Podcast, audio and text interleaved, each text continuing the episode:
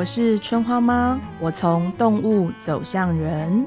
我是庆佑，我从人走向动物。今天让我们一起聊一聊。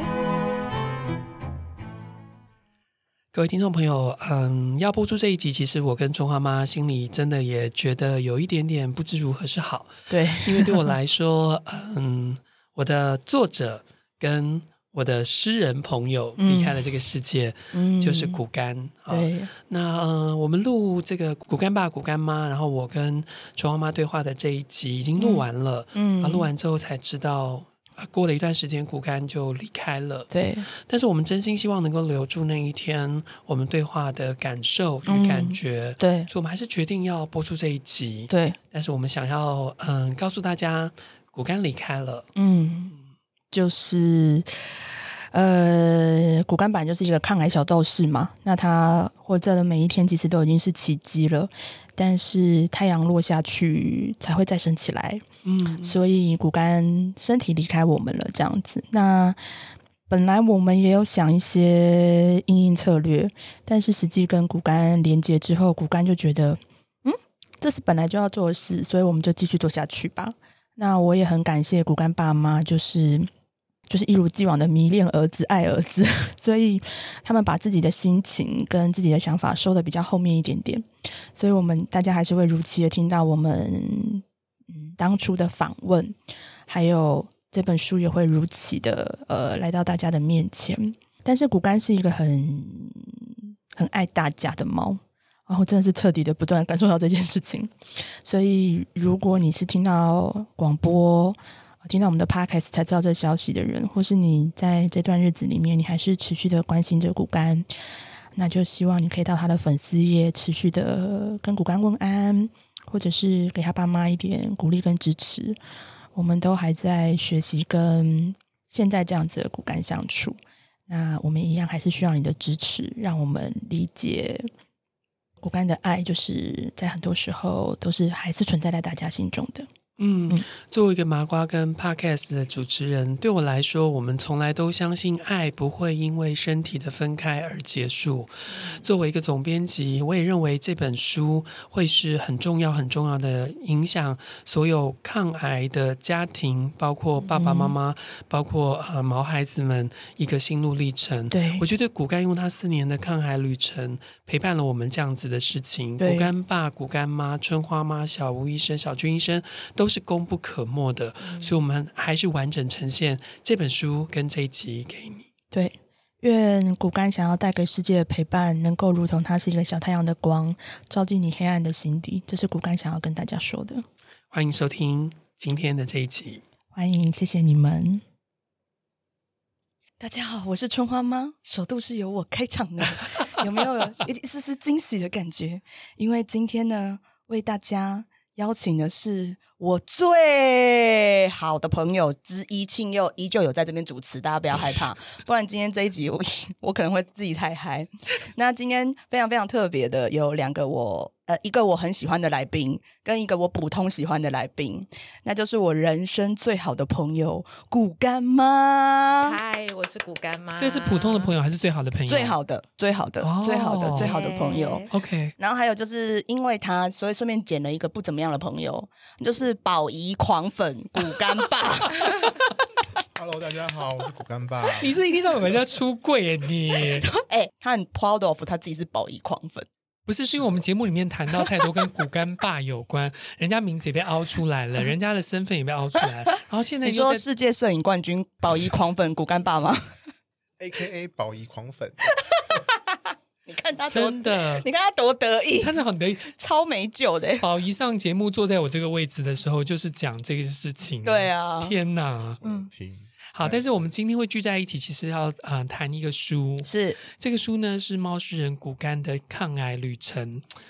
就是你知道的那个王骨干，对，刚刚那个、强娶我家的王骨干，粉丝页叫骨干表示的王骨干，对，王骨干姓王，就是跟骨干爸有关吧？对，骨干不是骨干狂粉，他是宝仪狂粉。嗯，好，我们今天要聊这个书，其实我自己还蛮呃，怎么说，就是很有很多的情绪。嗯、因为我想这个书要讲到的最重要的事情是，骨干这个全台湾最知名的猫、最有才华的猫诗人，他生病了。那这个生病这件事情，我们知道，啊、然后我们也看古干爸、古干妈做了很多很多很多的记录，嗯，最后愿意把它出成书，是希望说能够把这样走过的路，也变成其他有动物遇到了黑黑、遇到了肿瘤的时候可以做的事情，嗯，所以我们今天才会聚在这里，没错。而今天我们四个人。都是曾经经历过这样子的事情的，我们都是肿瘤家属，对，嗯，所以我们一起来面对这样的一本书，希望这个书可以给更多更多听众朋友陪伴的品质，嗯嗯嗯，所以我们就先从骨干妈开始吧，嗯，因为据说骨干要骨干爸今天少说一点话，我就从是古甘爸跟春妈妈少吵一点架，哦，是吗？那就只好我跟骨干妈来聊天喽。好，接下来的时间就交给我跟青佑喽。哎，骨干妈，当你知道骨干有这样子的黑黑的时候，那感觉是什么？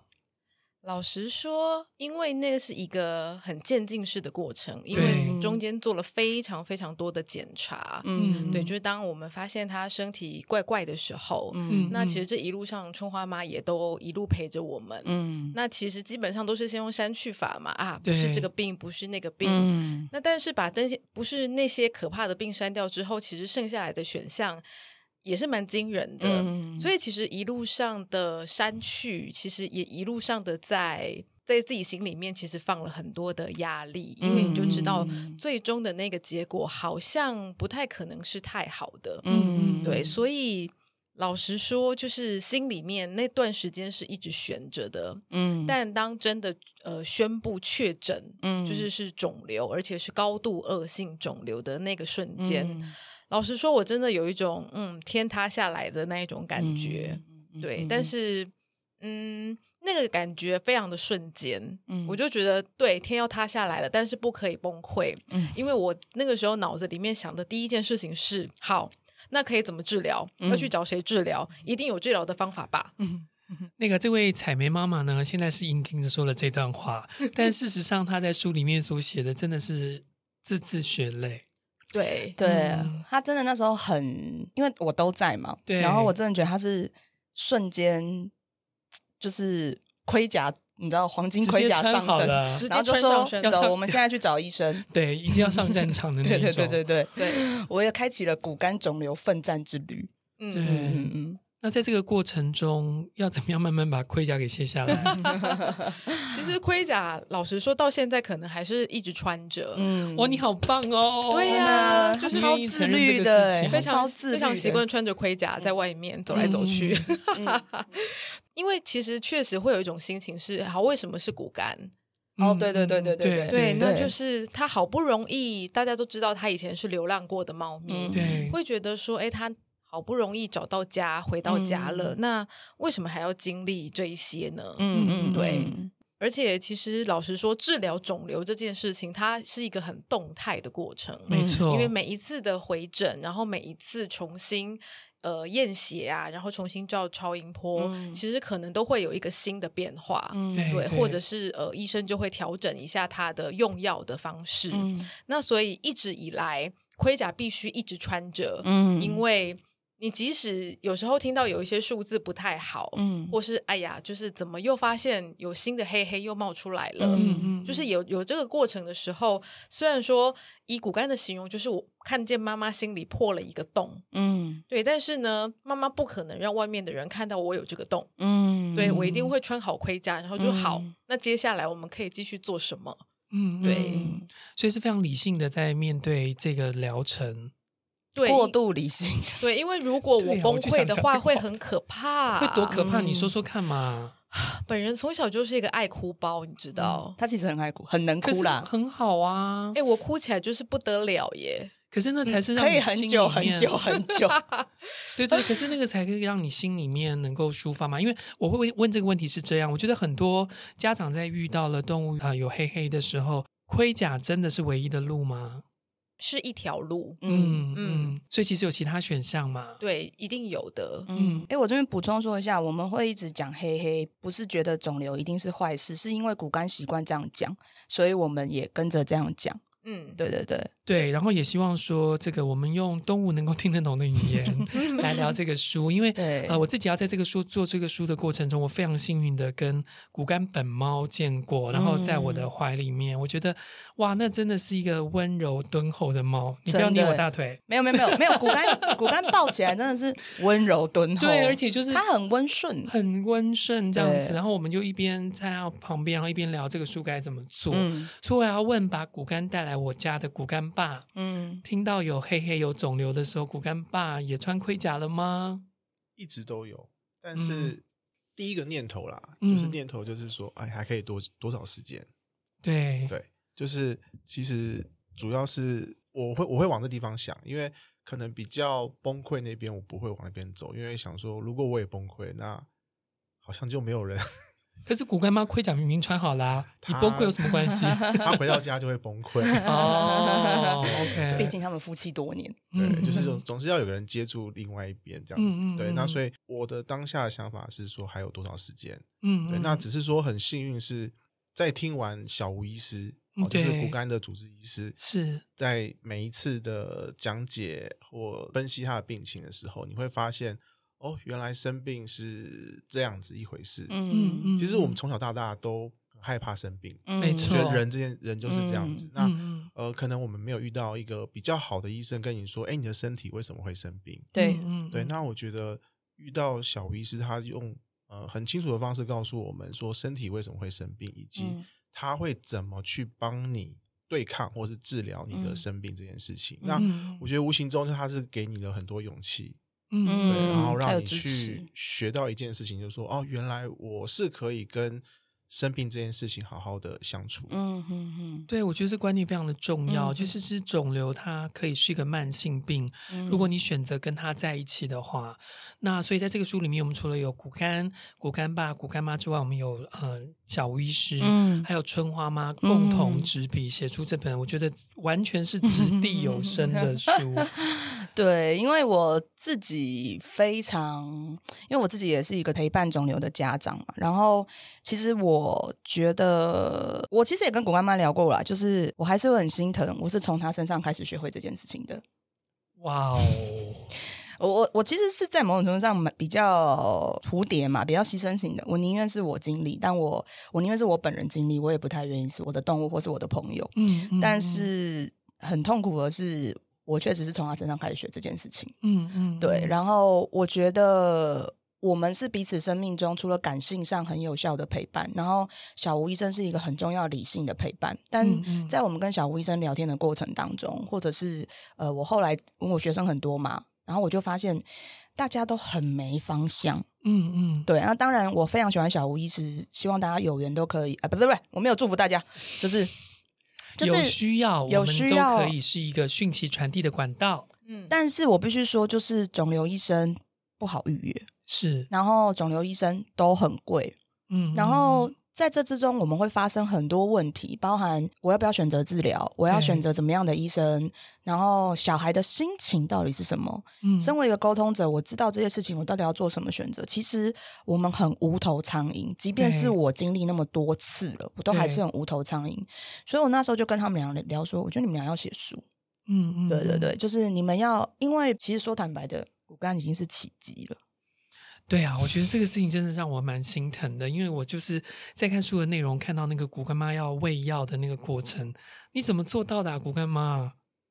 你说每一天每一天喂他那么多药吗？对，是那么多那么多药，那么多那么多药，对，然后又是一个体贴的敏感的孩子，嗯。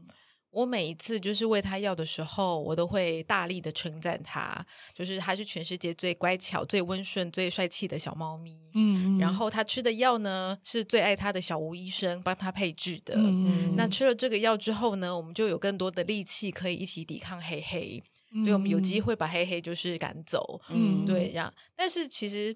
嗯，也是想要给大家一个观念，觉得是小吴医师给大家最好的一个礼物。是，是，他给了一个很重要的提醒，是说在治疗肿瘤的过程当中，其实那种过度的医疗，嗯，不，并不是他想追求的，对，或者是彻底的把所谓的黑黑赶走，赶走不也不是他追求的。嗯、其实最重要的是如何在这个过程当中，我们还是可以活得很有生活品质，对，是是是，对，然后让孩子是仍旧是在一个吃得很好、睡得很好、很开心、心情愉悦的状态之下，嗯、跟我们一起继续生活下去。对，对，我觉得这个是这整个治疗肿瘤的过程当中最重要的一件事情，那也是我一直不断提醒自己的。嗯、对，嗯嗯，顺势疗法，我觉得小吴医生真的很棒。嗯、他除了是肿瘤专业的医师之外，他还是骨干的笔友。哦，对，对，要不要聊聊这一块？对，就是在这本书里面呢，会有一个很重要的篇章，其实是骨干跟小吴医师的、嗯、通信。通信，对，对有一种交换日记的感觉。对啊，好老派。很浪漫，浪漫，浪漫，浪漫，老派的浪漫，老派剪掉。啊！老派的浪漫，我觉得很好啊，因为骨干就是 old fashion 呢、啊，对，骨干真的是 old fashion 老绅士啊。对，因为其实小吴医师跟他的太太小军医师，他们都是很愿意沟通跟，跟跟家长、跟孩子说话的那种医师。真的，就是很多很多时候我们看医生会觉得很紧张，是因为医生好像不怎么说话，只会看病，然后每一次说话都是说出很可怕的字，或是你听不懂，听不懂，完全听不懂我们在说什么。对，但是小吴跟小军医师完全不是这种人，完全不是。嗯、所以当时骨干就一直觉得他也很想要再跟他们有多聊天的机会，对，对，对。因为看诊的时间有限嘛，嗯、那其实看诊过程也是做很多检查，嗯、未必有那么多时间在那边闲话家常，或者是、嗯、呃倾诉衷情之类的。嗯嗯、所以呢，骨干就有提出了一个要求，就说：那我可不可以写信给小吴医师，嗯、跟他聊天？嗯。嗯但是我觉得很棒的是，小吴医师这么忙碌，他真的超忙，他居然也说好。对啊，他怎么做到？他还有家庭，有小孩哦。对，他自己也有猫，嗯，也有猫，然后也有人类小孩，嗯，对，然后所以他们的通信就这么开始了。嗯，对。那其实大家看那个通信内容啊。我觉得大家应该都会很有感触，因为那些问题很有可能就是你很想要问的问题。对，但是其 实你有有可能你会觉得，天哪，问这个问题会不会太笨了？嗯，或是问这些问题会不会，嗯，医生会不会觉得，呃，是不是我都没有准备？嗯，或是问这问题要干嘛？嗯，但是都是盔甲哎，你，对，我就不断展现我的盔甲。但是骨干用他的很诚挚的，跟很某一种纯粹的。角度，嗯、他提出了很多的问题，嗯、然后小吴医师都好好的接住了，并且好好的回答了。对，但我就觉得非常的让人家感觉很温暖，然后我觉得从这当中也可以。大家可以看到另外一种我觉得很正向的所谓的医病关系。对对，因为我们事实上在陪伴动物走过那个肿瘤，或是像我陪伴他们走到生命的最后一刻的时候，嗯、我其实不知道他心里怎么想这个事情。嗯，所以我觉得这个书的通信是我觉得很珍贵的一块，嗯、因为我们知道猫自己怎么看待这个事情，嗯、然后医生怎么跟他解释这个事情，嗯、然后他自己知道他的身体如今出了什么样的事情。嗯、我觉得这个是这本书我呃。非常感谢春花妈把这个书带到一位文思的地方，但我接下来要问篇幅最少的那个，嗯，就是骨干爸，哎，就是呢，哎、你怎么看待勺子？不是啦，你真的很爱，时不时就踢他一下。没事，我爱他宝仪狂粉。哦，好好，你爱宝仪吧？好，那个狂粉，不是狂粉 被影响了。骨干爸，你怎么看待这个书信的？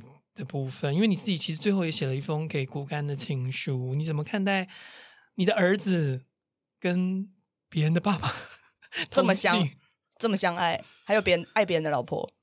哦，应该说他每次去就诊的时候啊，嗯、我觉到最后我都觉得你根本不是去医院，你好像是去去咖啡厅找朋友一样哦。对，OK，所以整个整个他跟小吴医生跟小军医师之间的互动，甚至。呃，医院里面的医助们的互动都是他，他都忘了他自己是要去回诊要检查，他真的忘记，就是每次去真的就是先抽血，然后抽血到最后，其实它是一只不用被按不用被按住的猫，对，三四位医助女女女性医助来帮忙，好可爱，买走一位，然后后来就开始越来越多位，是一种狂粉的心态来看，对对对，摸到它了，然后抽血这样子，一只不用被按住的猫，到底为什么需要动用到五个女性医助呢？对，所以。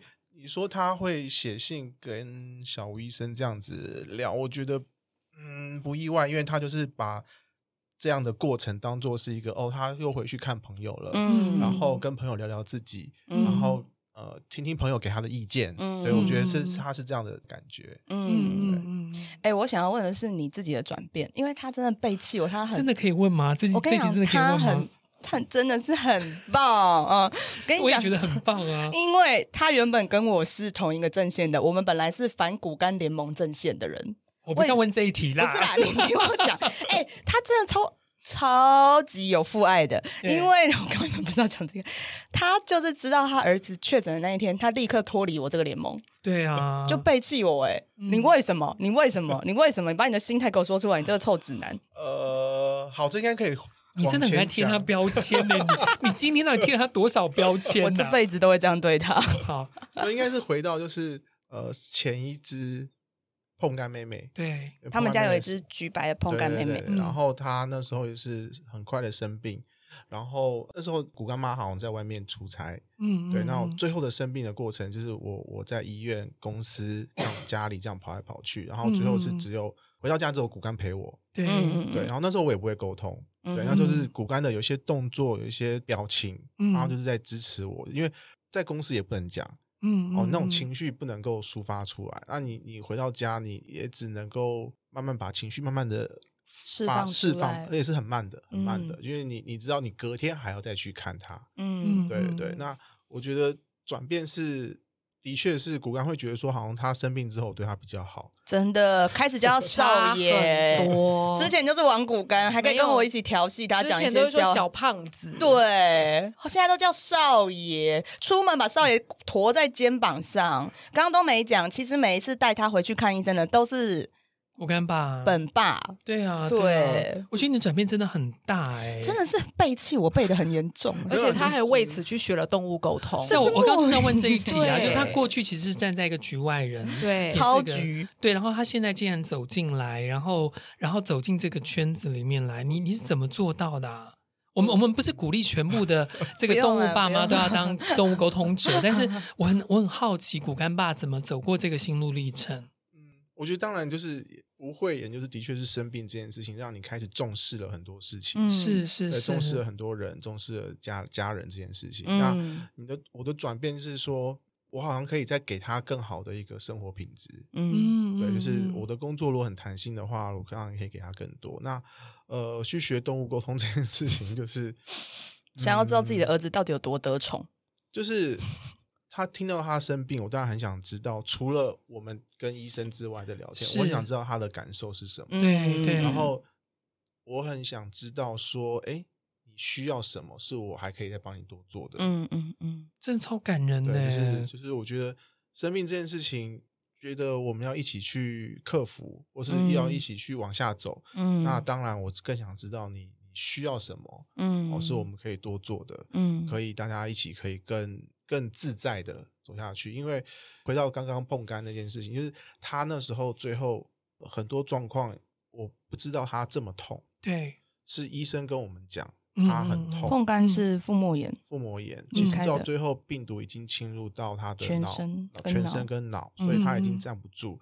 然后他的那个打点滴的手已经打到满手都是，已经最后我记得最后已经说。没有地方可以去打针，天哪！对对，所以经历这样的过程之后，我会立刻想到说，哎，骨干生病的时候，我想要知道，嗯，不然会像上次碰干那样子，我真的不知道。那最后帮他做一些决定，嗯，对，所以说骨干的话，那当然上的第一天课，他只是 过来跟我打声招呼就跑走了，去看别的妹妹，去看其他的漂亮姐姐，漂亮姐姐，嗯嗯，对，但是我觉得 OK 啦，就是。果然，我儿子真的就是像他妈，呃，像钟妈妈说的那样。所以你知道他心里最爱的是妈妈吧？我也是啊知道？然后你知道你永远是 那个而已。那个，但是你还是愿意做这么多的事情。对啊，就是他需要嘛。嗯，对，需要。那我我我觉得，身为家人，就是一定帮他做做更多。我觉得总是会经历多很多事情，你才知道哦，大家的关系，你才会确定彼此的关系跟彼此的的重要性在哪里。对对对。其实他这个很蝴蝶，我想要说一下，因为我知道内幕实在太多了，就是 请说可以说的好不好？我求你可以可以可以，我要讲一下，就是因为呃，因为我跟我哎，我我几乎都已经快要认识他们一辈子了。其实他一开始是不想养猫的人。你说骨干爸？对，但他不想养，不是那种很无聊，就是啊动物的吧？他很怕动物离开。对，嗯。然后，所以他跟骨干妈僵持了很久。嗯，对。然后，但是我觉得，首先我骨干那时候真的长得很像他们，我觉得很适合。嗯嗯。然后其其次是。呃，当然，呃，碰干也是我介绍给他们，但我真的也没有想到碰干那时候会，他们那一胎都会遭遇那样的事情，因为那是垂直式感染，嗯、天生携带的。然后我其实那时候心里也很自责，因为我自己知道这个男生已经这么这么怕生离死别了，结果我还这么早就让他遇到，我真的是很要羞。嗯嗯嗯。而且我那时候心理负担很大，是因为，因为一方面是因为果干妈不在，二方面是要让他做这个决定，我很为难。嗯嗯，然后再来就是我很怕伤害他一辈子，就是因为那个孩子这样离开，我觉得他的心很难好。其实他现在讲的轻巧，但是碰干离开，其实对他来讲伤害很深。你觉得他好了吗？嗯，好了。哦，那就好。因为为什么？为他为什么可以好？因为骨干生病了。OK，他这次终于有机会可以陪伴生病，他有机会为自己的小孩做选择，然后他同时还能够尊重他的小孩。就是他上一次所有 lost 的东西，他这次全部拿回来了。就他没有为碰干做的事情，他现在完全为骨干做了。是对，所以我一直觉得。就是骨干很甜，就是他是啊，他对爸爸有的爸爸的甜法，他对妈妈有妈妈的疼法，嗯、所以我一直觉得孩子跟我们的相遇都不会白费，跟这件事情很有关。虽然可能今天的篇幅里面我们聊的不一定能够很多，但我自己看着我的两个朋友在因为养有了骨干之后，生命经历那么巨大的变化，我其实是会很感动的。对啊，我们常常说，呃，疾病是一个礼物。我觉得在他们身上真的完全、嗯、完全的都看到了。嗯嗯嗯。可是我想要也要提一下，在这个书里面，春花妈也担任一个很重要的角色。除了这个介绍者之外，你自己也从一个家属的角色提到了如何陪伴啊、呃、安乐的这一块。嗯嗯。那因为刚好我们之前的节目也聊过了这一个，嗯、但是你在这个书里面其实做到了一个很重要的一个。一个支持者的位置，嗯、你怎么会想要把这样的事情也给写下来呢？因为坦白来说，肿瘤的形式很多，是对。那台湾的市面上到目前为止还没有一个具体聊肿瘤应该要如何呃处理这个过程的书，嗯、我觉得非常可惜哦。因为肿瘤这件事情哦，我这句话听起来可能有一点不礼貌，但是我必须说，各位家长、各位爸妈，我们很强。是啊，肿瘤一定是一个趋势。肿瘤这个趋势意味着我们越来越会养狗猫了，嗯、所以我们养出了很多高龄的，嗯、然后特殊。讲的非常好，这是是，其实这是我们的一种胜利，只是这个胜利的方式有点曲折。嗯，但每一个进化的过程都会有一些些交换的代价，而肿瘤就是其中之一。但是我自己陪伴我那么多朋友，陪伴我学生的时候，我发现大家都很无依，就是没有一个依靠，嗯、然后。呃，又加上，其实肿瘤科大概是这四年变得比较多选择，在那之前真的没有什么选择，所以呃，我们会很痛苦。那我觉得面对肿瘤的第一个痛苦是你的资源相对少，第二是你不知道花费那么高，非常 非常，因为我们都花了。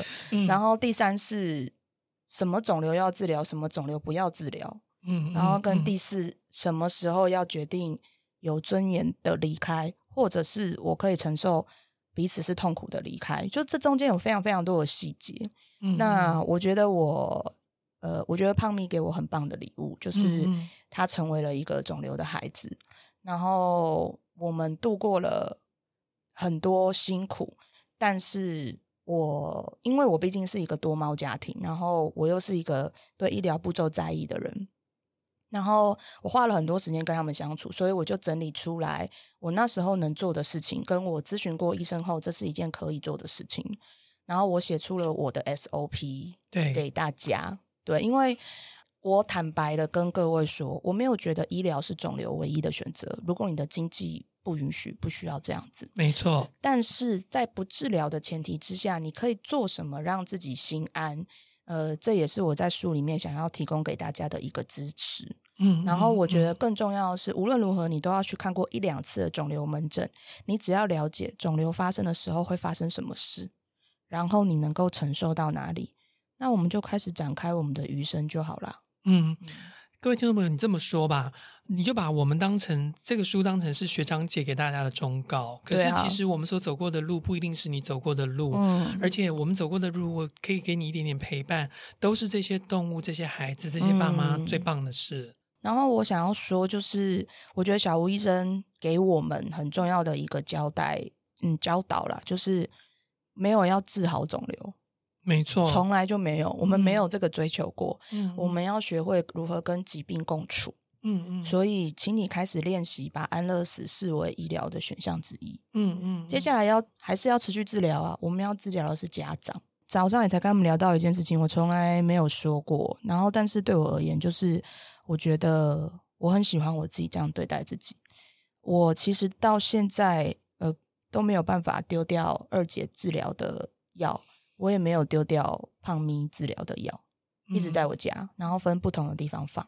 我常常看到他们，然后我不是在咀嚼难过，我觉得那个是我的胜利。嗯，就我从来没有从他们进入癌症大学的时候逃开，我一直坚持到最后，然后我也很难过，然后可是我就是我有当一个好的陪读。然后我其实也发生一件很好笑的事情，然后但我再度我讲战胜这个字，是因为我没有辱没动物给我的爱。其实我到现在都都还保留了一个真迹，嗯，那个真迹是如果胖咪。不慎癫痫发作，因为胖咪比一般猫咪更容易发生癫痫，是因为它脑本来就受伤了。嗯嗯，所以如果它在最后的时段发生癫痫，它很痛苦，全身抽搐的话，要打那一个针。嗯嗯，然后但是小吴医生也告诉我，如果说那个针要打，就是我打完那个针之后就要立刻送医，因为它可能就会更严重的发生。嗯嗯，那我就要考虑接受安乐死了。嗯嗯，然后那时候我没有使用那个针。嗯，因为他后来发生了更严重的状况，他就直接去住院了。然后我在很难过的时候，我有想过我要把那个针打到我自己身上，因为我不怕打针啊。啊，但各位这是犯法的，这是不行的。我也很想把吗啡贴片贴我自己身上，好不好？但不行的啊，这就是医疗用药啊，不行哦。嗯，但我只是我很开心，就是我觉得我很棒，就是我没有让他受苦。嗯，因为这就是我对他的承诺。癫痫发作至于胖咪是非常非常辛苦，比一般辛苦，因为他脑已经受伤了。对，但是我答应他的承诺，就是在你更痛苦之前，妈妈不痛，你也不痛。嗯，他还是坚持我不痛，所以那个针剂我一直都没有使用，然后一直都在家里。嗯嗯，然后我觉得那就是我的一个胖咪给我的一个礼物，然后我守信用了，然后我们一起经历不痛的治疗过程。嗯嗯嗯，所以其实刚刚春花妈讲到的也是作为家长他自己所经历过的过程。嗯嗯嗯、那我也想问股干爸跟股干妈，嗯、你没有给其他的这个啊、呃，如果家里的动物被宣告了得到了肿瘤，你们给他们什么样的建议呢？股干妈给什么建议呀、啊？嗯，盔甲穿一穿。对，该穿盔甲的时候就穿上吧。嗯、没有啦，就是我觉得如果真的万一这么的。机会就这么刚好，然后就是肿瘤也找上了你们家的孩子，那我觉得就先抱抱你的孩子，嗯，对，嗯、然。后一定要记得告诉他你很爱他，超爱他，因为爱你们可以一起继续走下去，嗯，对，那不管那个过程是长是短，嗯，对，那也不用管，就是到底。呃，这过程当中也许会很脆弱啊，很虚弱啊，嗯、或者是也会想哭，会哭，真的哭出来，嗯、我觉得都好，嗯、就是只要还可以一起陪伴彼此，嗯、我觉得就可以一起继续往下走。嗯嗯，骨干爸呢？应该说会讲说，其实生病这件事情，它是一种，你要知道，它是一个老化而已。嗯，老化必经之之路啦，嗯、对对，对对就是你要告诉自己，生病不是一个罪过。对，这个必须要先先先有这样，不是任何人的错，不是不是不是，就身体老化一定会经历过，所以如果你真的遇到你你家小孩子，好，就是有肿瘤或者是其他的生病状况，那你先这样告诉自己，那接下来是我们如何一起健康的老化。那个健康不是说什么都没有，是说开开心心的老化，那个这件事情，这条路是接下来要走的，哦，就比较开心的一起一起变老，嗯，对，然后再来就是。呃，当然，生命的消逝是最后一个重点。对对，那这个东西一定会来，对，人或动物都一定会这样子做。那就是我们跟他相遇的时候，中中间我们一定有可以经历过很多事情，嗯，对。那如何让这样的经历变成是更特别，或是更更难忘？这种、嗯、这这件事情才会留得更久，对，会比生命还久。嗯嗯，对对对。你准备好了面对最后一关吗？一直都都准备啊！自从上一次 准备好还是准备 准备好了？对啊，对啊！哇，你好棒哦！就是这说在这碰干那时候的状态是真的是很重要的，最无助的时候，真的很无助，很重要的一刻。对，对，就是我那时候真的是有把他的声音录下来，在医院，尤其是在下那个决定之前，对他的声音，好，我录下来，但是我不敢听。不要听，没事，你光讲我都不行了。对，但是那时候有跟他说很多话，然后也有录很多音，嗯、对。但是就是，嗯、但是最后当然是透过葱花妈这边知道他他那时候的感受是什么。嗯、是当然最后我也我也有放下了一些事情，嗯、对一些心情啊，一些情绪。嗯、对，那我也觉得哦，对，很好的碰干也给我一个很好的一个礼物。嗯，对。股干妈呢？老实说啊，我还没有准备好，嗯、因为我每次都说，我只要想到他不在了，嗯、我就会崩溃，我应该会碎裂，就是无法正常生活。嗯、但是确实在今天来录音的路上。应该说这阵子就是有认真想过了一下，嗯，就是这件事情。因为其实不瞒各位说，就是在录音的这个当下，股干他又在进行了一次比较高剂量的化疗治疗当中，对对。那所以他刚好这阵子非常非常的虚弱，嗯。那其实我是看着他虚弱，我就会很揪心，很不行的一个妈妈，嗯、就是我就会整个人浑身不对劲，就是我的日常都。不是日常，对，都很低迷。嗯、对，那但是我后来也觉得，好，如果我不能够很帅气的穿着盔甲陪他走到最后，嗯、但我可以边哭边陪他走到最后吧，嗯，也还是可以的吧，嗯，就是可以的，本来就 可以。对，就是我，我就算边哭边陪着他走最后那段路，嗯、我觉得应该还是可以的，所以。嗯来录这一集的路上，我就告诉自己说：“嗯，好啦，就是我不用那么帅气的，嗯、就是陪他走，但是我可以边哭边陪他走，这样。嗯”嗯，很抱歉，我得要问这一题，因为我们一直很希望这本书能够陪伴更多更多的人，嗯、然后这个陪伴希望是嗯，让大家知道我们都不是孤单的。对对，制作人已经完全不行，还要强你也哭爆。对，可是嗯。其实我自己在做这个书的过程中，我觉得你们好勇敢，嗯，真的好难哦。但我好感谢你们哦，嗯，就是因为一开始是春花妈提出这个建议，嗯，那时候亲我们还不认识亲友吧，不认识啊，对，然后春花妈有一次陪我们回去看诊，然后路上回程路上就在说，哎，我觉得你们应该把这一段写下来，嗯，我就还在想说，为什么就是这是一段这么的。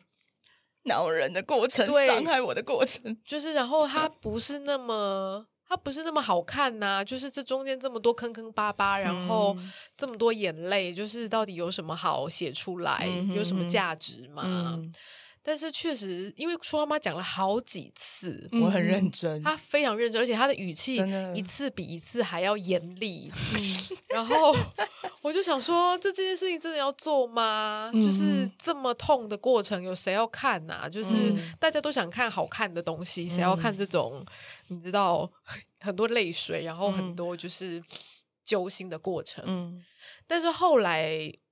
真的真的是很后来，后来认识庆佑，然后认识春花猫，我发现，哎，他们真的把这件事情当成一件事情。对啊。然后他们觉得陪伴这件事是一件事啊，因为不是只有欢笑的事情大家要看，其实有没有人看都不重要，只要我们的书能够陪伴一个人，对，一个家长，一个动物都是非常重要。对，然后那时候我发现，就是庆佑跟春花妈他们是这么的认真。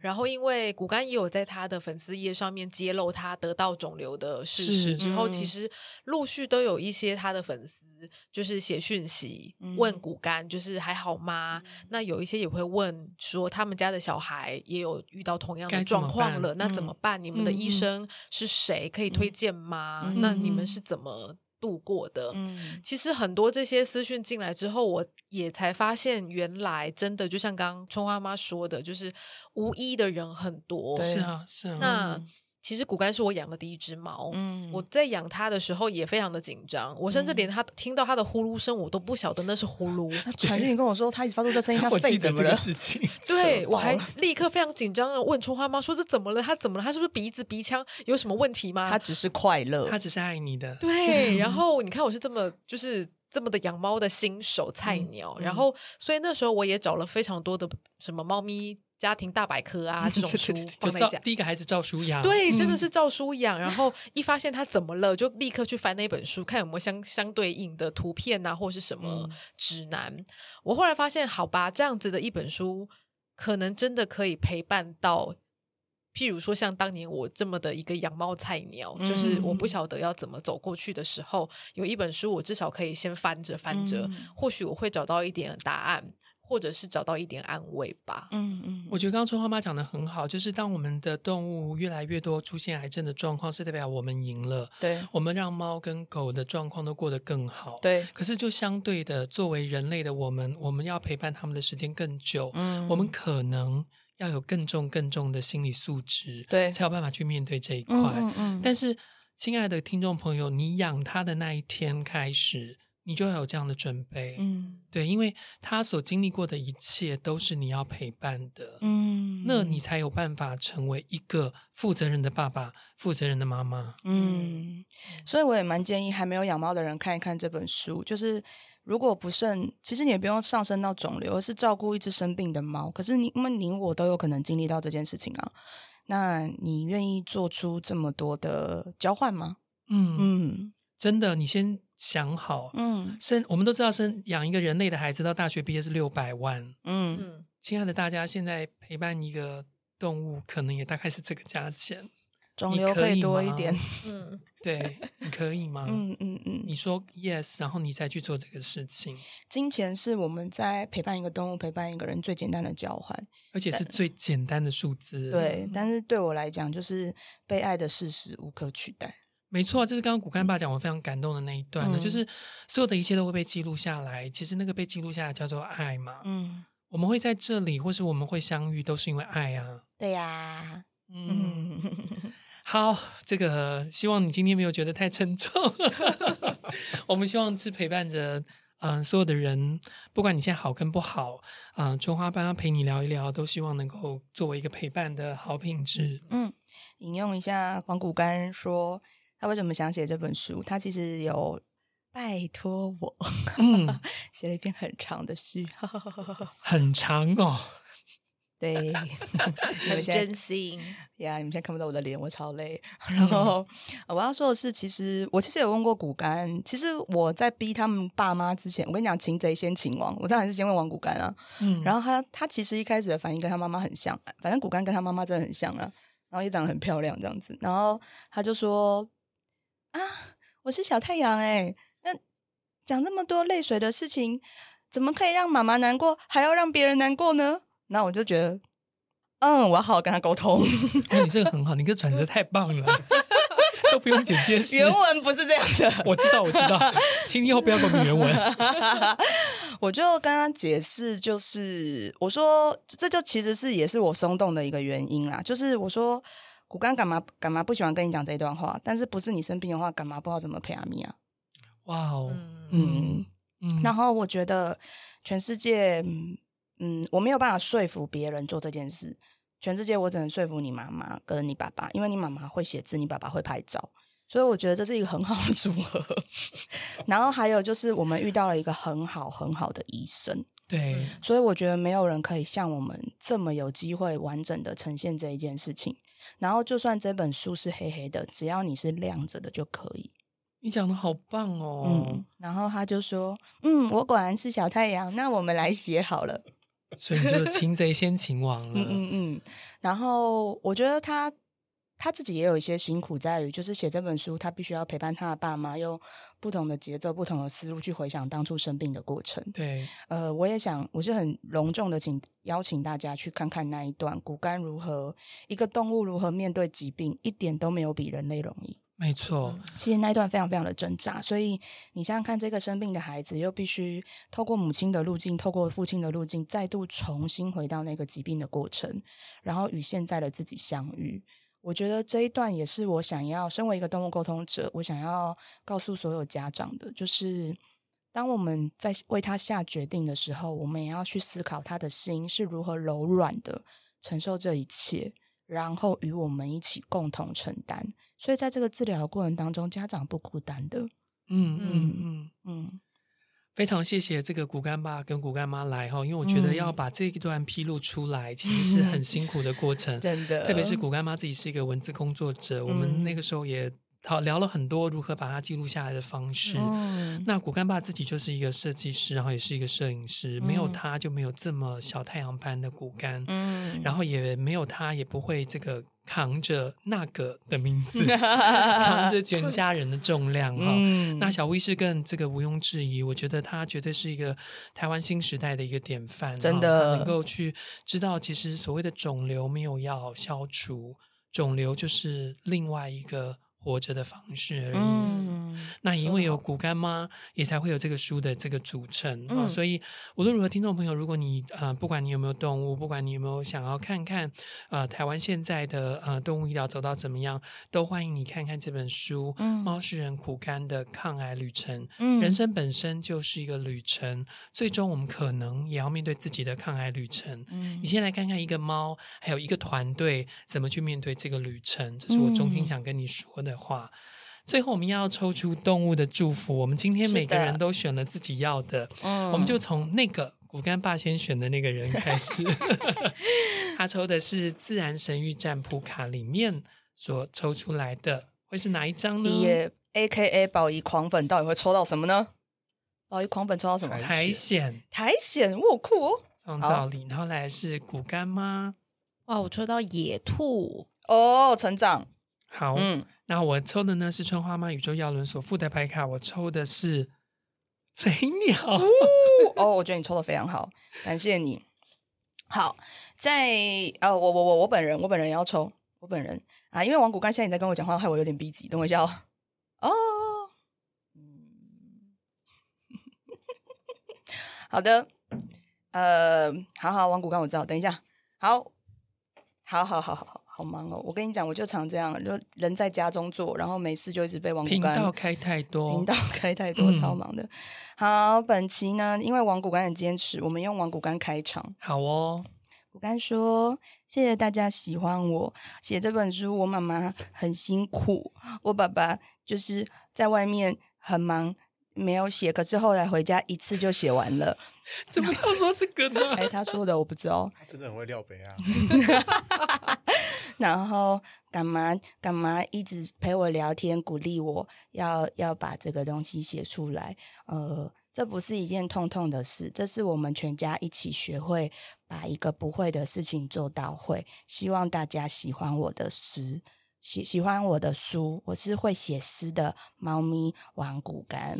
啊，好了，我要做回我自己。哦、好嘞，好的，那我们回到这个解盘，呃，回到我们今天骨干的祝福哦。诶，我自己先说一下我心声。其实这本书真的是，呃，我透过骨干想要献给这个世界的礼物，因为陪伴的方式有很多，那有些时候是需要经过痛苦的。那我愿意让这份痛苦更有阳光的品质，所以我谢谢骨干出现在我的生命，让我能够成就这本书。我们今天很在最后抽到的牌，对我而言是一个很很让我知道这个旅程才开始而已的一个一段话。然后跟这些牌为什么？因为骨干爸爸抽到的是苔藓。那苔藓其实在讲的，其实苔藓在药轮里面也有出现，它代表的是青蛙家族的植物。哦，原来如此，是在代表青蛙家族的植物，因为它是合藻，它是苔藓的一种。那确实，这是一本充满很多情绪力的书。那疾病也是一个我们痛苦的来源，所以我们还要花很多时间去适应。呃，这件事情，苔藓是一个非常有趣的植物，只要有水，它就能够发；但没水的时候，它会把自己完全的闭锁。嗯，这也是告诉我们，我们在面对肿瘤这个疾病的时候，很多人还是很无依的。但是，谢谢哦，就是承接这一段的是骨干妈，骨干妈带来的是野兔，野兔在药轮之中是南方的路径成长。也许我们都还适应的不好。但只要有水的地方，野兔跟苔藓都能够成长，让我们能够面对这一个漫长的过程。漫长很容易消耗人的身心灵，也很容易消耗金钱。但如果这是一个成长的体验，也许我们会有更多的得到。那到庆佑的时候，庆佑抽出了雷鸟哦，这其实也揭示了这本书可能才开始是一个过程，是因为其实疾病对于多数的家长都是一场背叛，嗯、呃，都是一个。面对让我的自尊心，让我多年来的养育觉得怎么会没有一个好结局？如同果干妈在广播中分享的。但是其实雷鸟也意味着一件事情，我会重新与最好的我相遇。所以我在日日要人里面呢，就是得到了这段话，我觉得很棒。哦，很难得了，我抽中了我自己的月份哦，玉米种植之月六月十二号第八十四天，假装自己是群众的开心果，也要能够成为看见真相的小丑。其实疾病就是一个一体两面的事。疾病之于一个人的生命，一个动物的生命，就是一场华丽的告别。我有机会在最后的日子里面变得不像我自己，可是我很清楚，我还是我自己。我觉得这就是肿瘤、疾病透过动物带给我们，让我们学习。